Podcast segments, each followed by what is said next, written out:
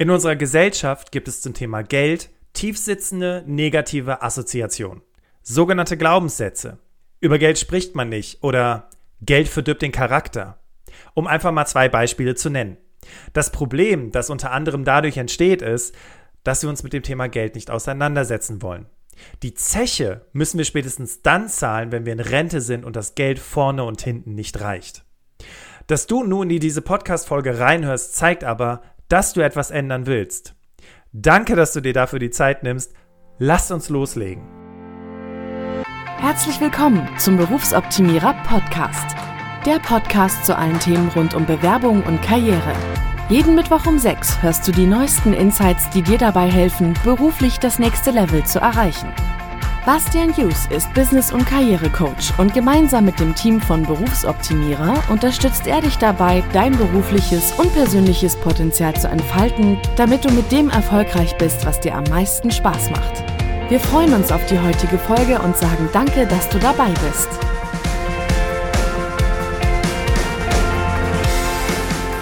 Herzlich willkommen im Berufsoptimierer Podcast. Schön, dass du wieder dabei bist. Ich freue mich mit dir heute darüber zu sprechen, was du mit deinem Gehalt machst. Und wir haben wirklich eine großartige Folge für dich vorbereitet. Und bevor wir darüber sprechen, was dich heute erwartet, habe ich noch eine Bitte an dich.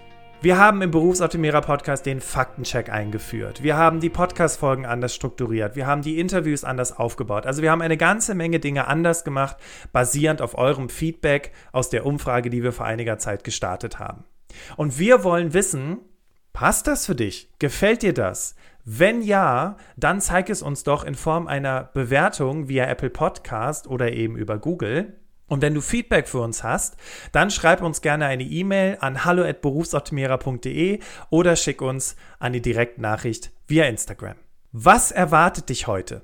Die heutige Folge dient als Auftakt für unsere große Serie zum Thema finanzielle Sicherheit. Das bedeutet, die nächsten vier Wochen, also nach dieser Solo-Folge, bekommst du Interviews von Fachexperten zum Thema finanzielle Sicherheit, also beispielsweise, warum du schon in der Schule anfangen solltest, wie du dein Geld organisierst, warum ein Mann keine Altersvorsorge ist. Ich glaube, das ist besonders für die ein oder anderen Menschen da draußen ganz interessant. Und vor allem auch, wie du dann loslegst mit ETFs oder, oder anderen Anlagestrategien.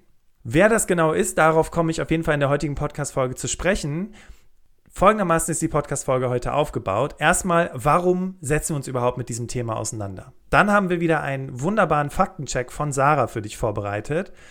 Wer sind unsere Experten, werden wir natürlich im weiteren Verlauf der Podcast-Folge klären. Und dann gebe ich dir noch einen Ausblick, was dich in dem Podcast-Interview nächste Woche Mittwoch erwartet. Lass uns einsteigen. Und zwar mit einer Frage. Wie viele Jahre arbeitest du noch bis zur Rente?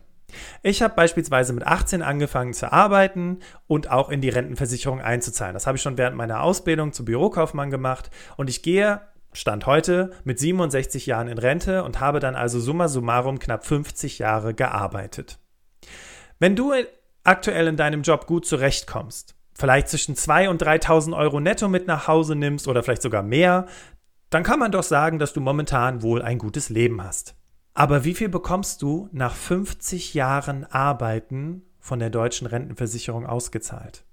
Wie hoch ist dein monatliches Einkommen dann? Auskunft darüber gibt dir der jährlich erscheinende Rentenbescheid. Hast du da mal drauf geschaut?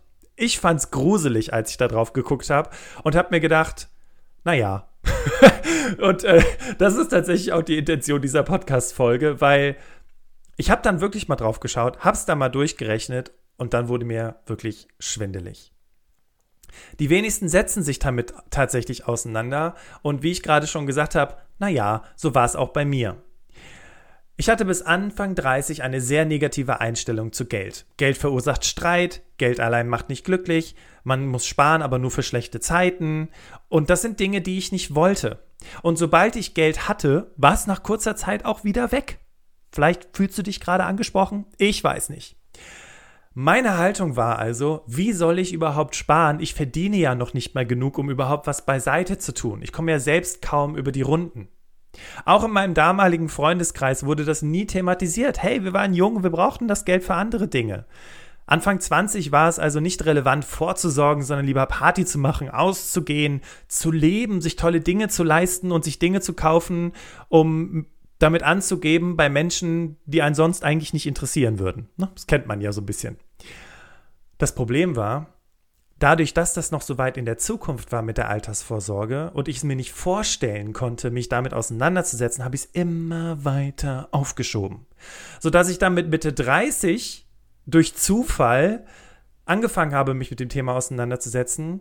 Und ich will jetzt mal nicht sagen, es ist zu spät, also es ist immer noch ausreichend Zeit, um 20 Jahre was beiseite zu tun. Aber wenn ich das mal ausrechne, was ich hätte weglegen können, beziehungsweise was ich später hätte durch den Zinseszinseffekt und so weiter, wenn ich schon mit Mitte 20 angefangen hätte, holla die Waldfee. Dass ich mit dieser Denke, mit dieser Einstellung aber nicht alleine bin, merke ich unter anderem daran, dass vielleicht du dich gerade angesprochen fühlst, aber die Zahlen, die heute im Faktencheck von Sarah dargestellt werden, untermalen das Ganze. Mehr dazu aber gleich. Ganz kurz was nochmal zu dem Thema Altersvorsorge. Ich muss an dieser Stelle sagen, ich bin sehr dankbar dafür, dass mein Vater mich damals zur Sparkasse geschleppt hat und mit dem Sparkassenberater ausgebaldowert hat, hier der Junge, der kriegt jetzt eine Lebensversicherung.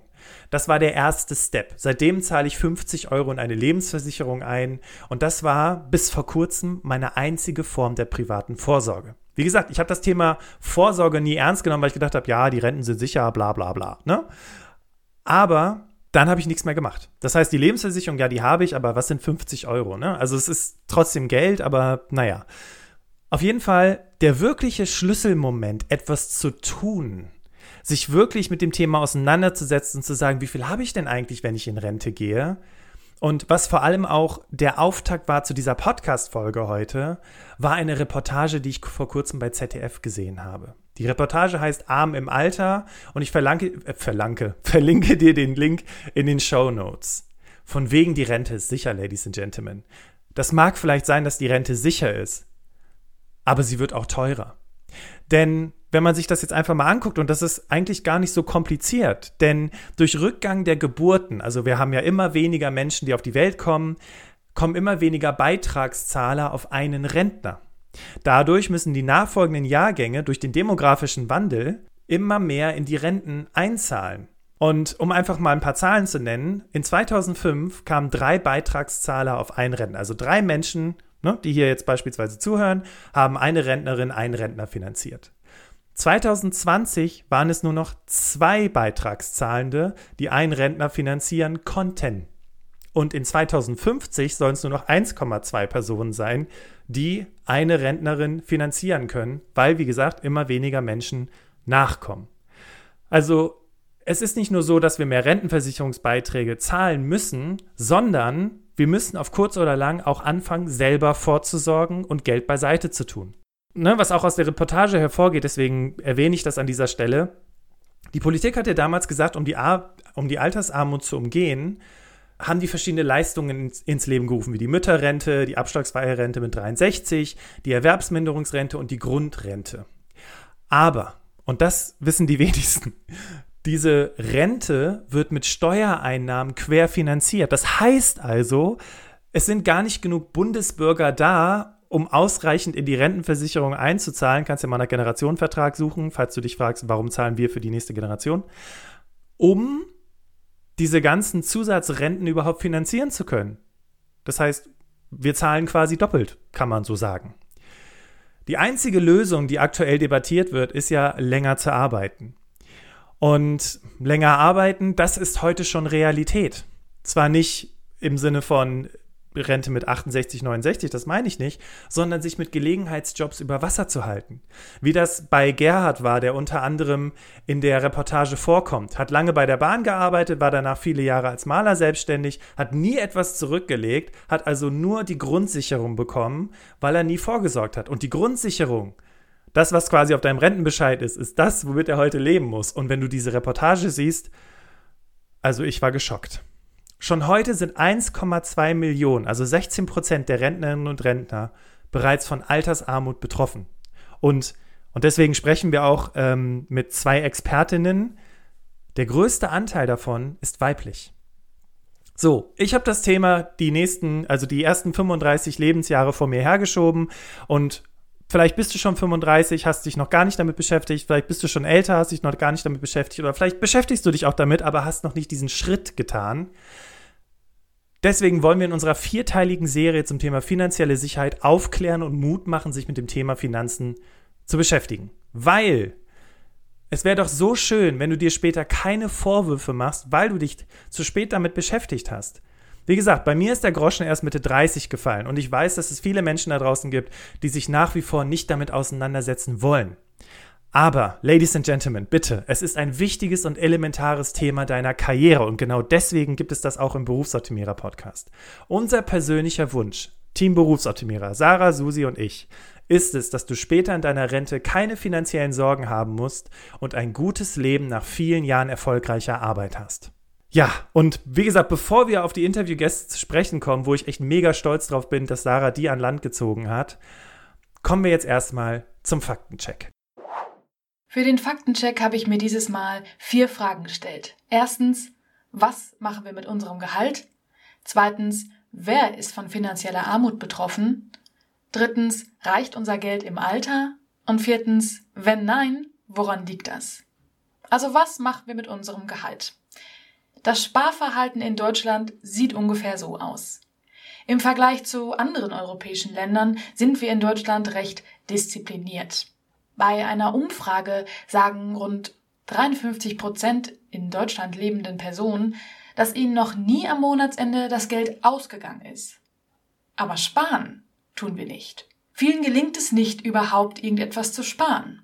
Und unter 13 europäischen Ländern weist Deutschland den zweithöchsten Anteil an Menschen ohne jegliche Ersparnis auf. Man hat die Menschen gefragt, warum das so ist. Und da kam raus, jeder Dritte hat am Ende des Monats nichts mehr zum Zurücklegen übrig. Als Grund, warum sie nicht sparen, sagten die Befragten zu 63 Prozent, dass ihnen ein zu geringes Einkommen das Sparen unmöglich macht. Nur 10% sagten, das habe mit unerwarteten Ausgaben oder Ausgaben für Dinge, die nicht zum Grundbedarf gehören, zu tun. Zweite Frage, wer ist von Armut gefährdet? Schaut man auf den Anteil der armutsgefährdeten Personen nach Altersgruppe und Geschlecht, zeigt sich, Frauen sind das ganze Leben, also in jedem Alter, durchschnittlich gefährdeter als Männer. Und der größte Unterschied zeigt sich in der Altersgruppe 65 plus, 18 Prozent der Frauen sind von Armut gefährdet und 13 Prozent der Männer. Und bei den Jüngeren? 2014 war jede vierte Frau, also 25 Prozent, die in einer Paargemeinschaft lebt, zur Finanzierung ihres überwiegenden Lebensunterhalts auf die Einkünfte von Angehörigen angewiesen. Angehörige sind in der Regel Ehe- oder Lebenspartner. Bei den gleichaltrigen Männern traf das nur auf 0,5 Prozent zu. Die dritte Frage, ob das im Alter reicht, kannst du dir wahrscheinlich selber ausrechnen. Wenn Frauen vor allen Dingen schon während des Berufslebens eher von Armut bedroht sind, dann sind sie es im Alter auch. Man spricht in diesem Zusammenhang auch von dem Rentengap. Das heißt, Frauen erhalten im Schnitt eine nur halb so hohe Rente wie Männer. Ein Durchschnittswert in Zahlen, Männer bekommen am Ende des Monats 1020 Euro und Frauen 522 Euro. Das heißt, Frauen sind dann zum Beispiel von staatlichen Leistungen abhängig. 2016 lag der Prozentsatz bei den Frauen über 65 bei 16 Prozent. Wie lässt sich jetzt Altersarmut verhindern? Die Antwort erscheint recht logisch, indem man früh genug anfängt. Vor allen Dingen als Frau. Die Zahlen sprechen also eine klare Sprache. Wir haben zwar Geld, nutzen es aber nicht klug genug, um im Alter genügend davon zu haben. Und vor allem Frauen sind am Ende des Berufslebens im wahrsten Sinne des Wortes ärmer dran.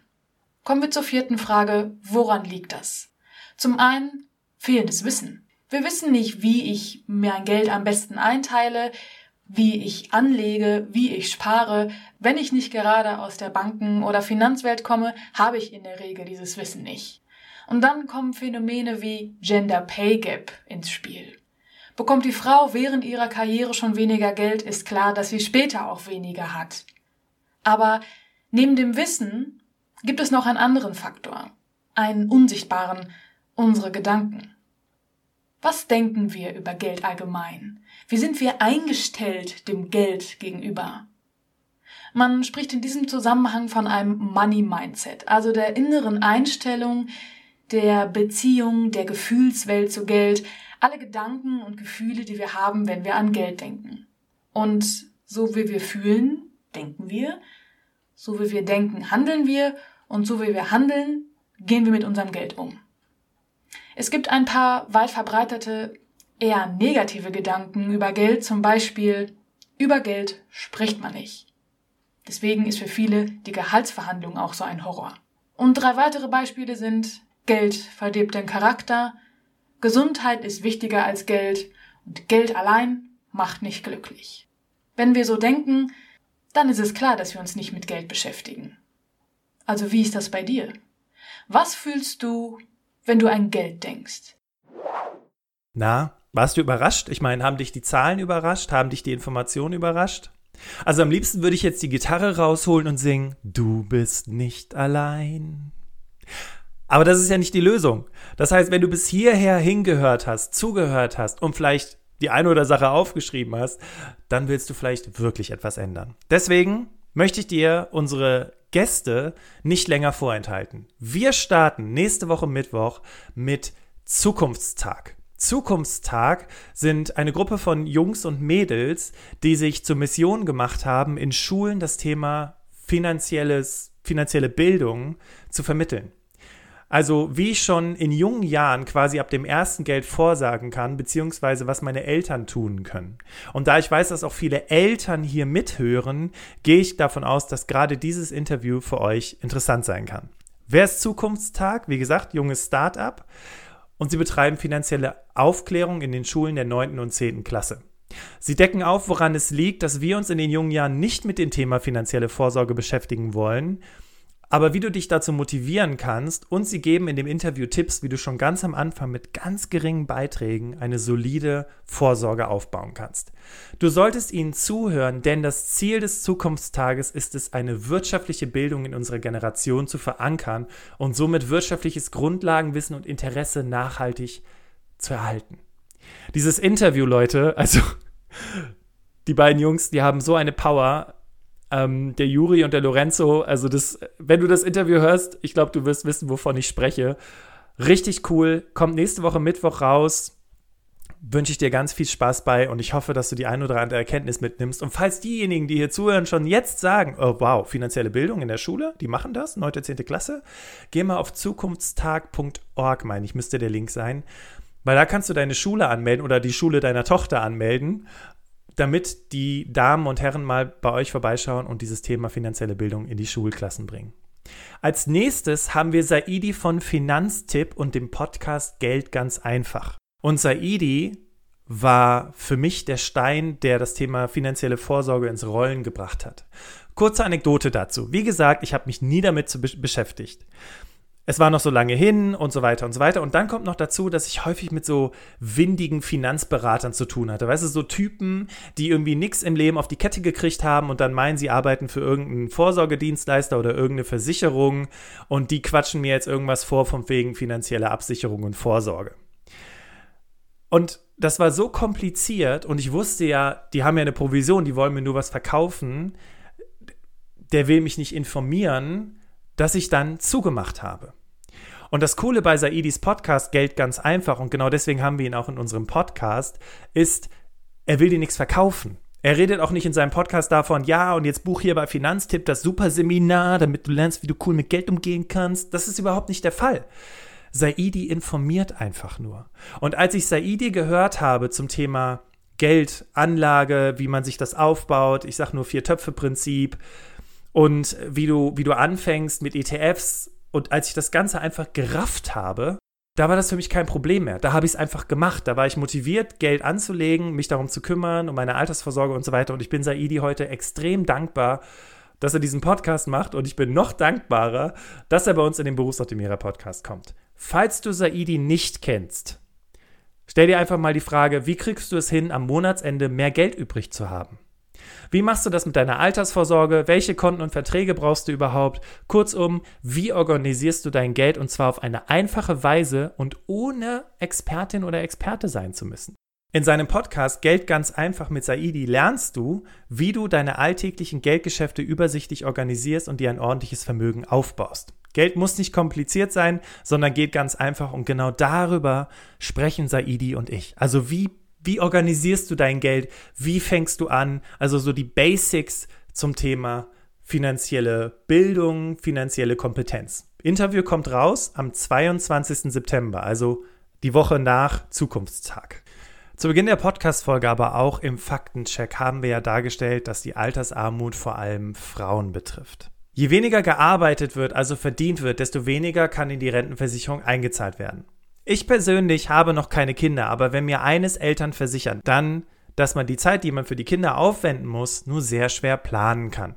Es ist also dadurch nicht vorhersehbar, ab wann Frauen wieder in Vollzeit arbeiten können oder auch Männer.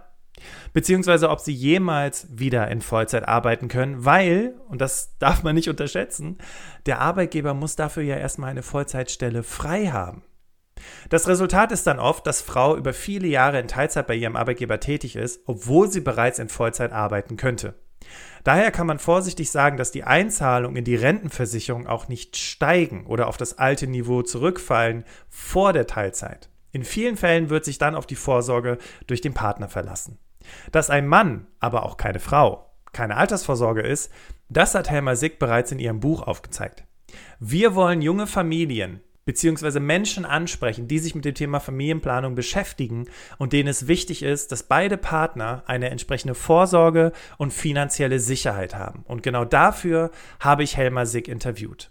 Sie hat in München vor über 30 Jahren eine Finanzberatung für Frauen gegründet. Das heißt, sie hat schon da sehr früh das Problem erkannt. Und sie ist Autorin des Buches Ein Mann ist keine Altersvorsorge. Frau Sick ist heute 80 Jahre alt und hält immer noch Vorträge zum Thema finanzielle Bildung für Frauen. Warum solltest du ihr zuhören? Weil sie nicht nur eine Finanzexpertin ist, sondern weil sie sich seit Jahrzehnten für Frauen engagiert. Weil sie wie kaum jemand anders Frauenleben kennt und weil sie das, was sie zu sagen hat, anschaulich, lebendig und mit Beispielen aus dem Alltag vermitteln kann, sodass du spätestens nach der Podcast-Folge anfangen willst. Das Interview kommt raus am 29. September. Und dann das letzte Interview mit Anne Connelly von Her Money. Sie ist langjährige Topmanagerin in der Investmentfondsbranche und Gründerin von hermoney.de, dem unabhängigen und reichweitenstärksten Finanzportal für Frauen. Die zweifache Mutter ist zudem unabhängige Aufsichtsrätin. Geldanlage und Tipps zu Aktien, ETFs, und so weiter. Das sind Dinge, die ich mit Anne Connelly im Podcast besprochen habe, weil unser beider Ziel war, du hörst den Podcast und du weißt genau, wie das geht, wie du das machst. Ja, also du hast mit Saidi Basics kennengelernt, du hast mit Helma Sick darüber gesprochen oder du hast Helma Sick zugehört, wie sie sagt, hier, Wake-up Call, jetzt loslegen. Und mit Anne Connelly rede ich darüber, Step 1, Step 2, wie gehst du das Ganze jetzt an? Warum solltest du Anne sowieso zuhören? Sie engagiert sich seit 2016 hauptberuflich für Gender-Themen mit Schwerpunkt auf Female Financial Empowerment. Ihre langjährige Berufs- und Karriereerfahrung machen sie zu einer versierten Gesprächspartnerin zu allen Themen rund ums Geldanlegen, Frauen und Karriere und vieles mehr.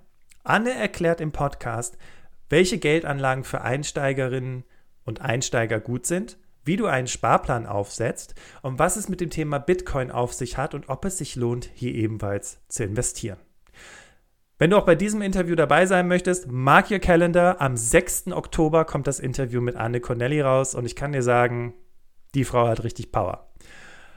Ja, und Ladies and Gentlemen, das Einzige, was du jetzt nur noch tun musst, ist nächste Woche in den Berufsoptimierer Podcast reinhören. Vielleicht teilst du uns auch mal deine Meinung auf Instagram mit, weil wir wollen natürlich jetzt die nächsten vier Wochen dieses Thema diskutieren, weil ich habe es ja schon zu Beginn gesagt, unsere persönliche Mission ist die Aufklärung und am liebsten der Transfer hinzu, okay, ich setze mich mit dem Thema auseinander, ich gehe es jetzt an, ich lege jetzt mal hier 25 Euro beiseite, egal wie alt ich bin.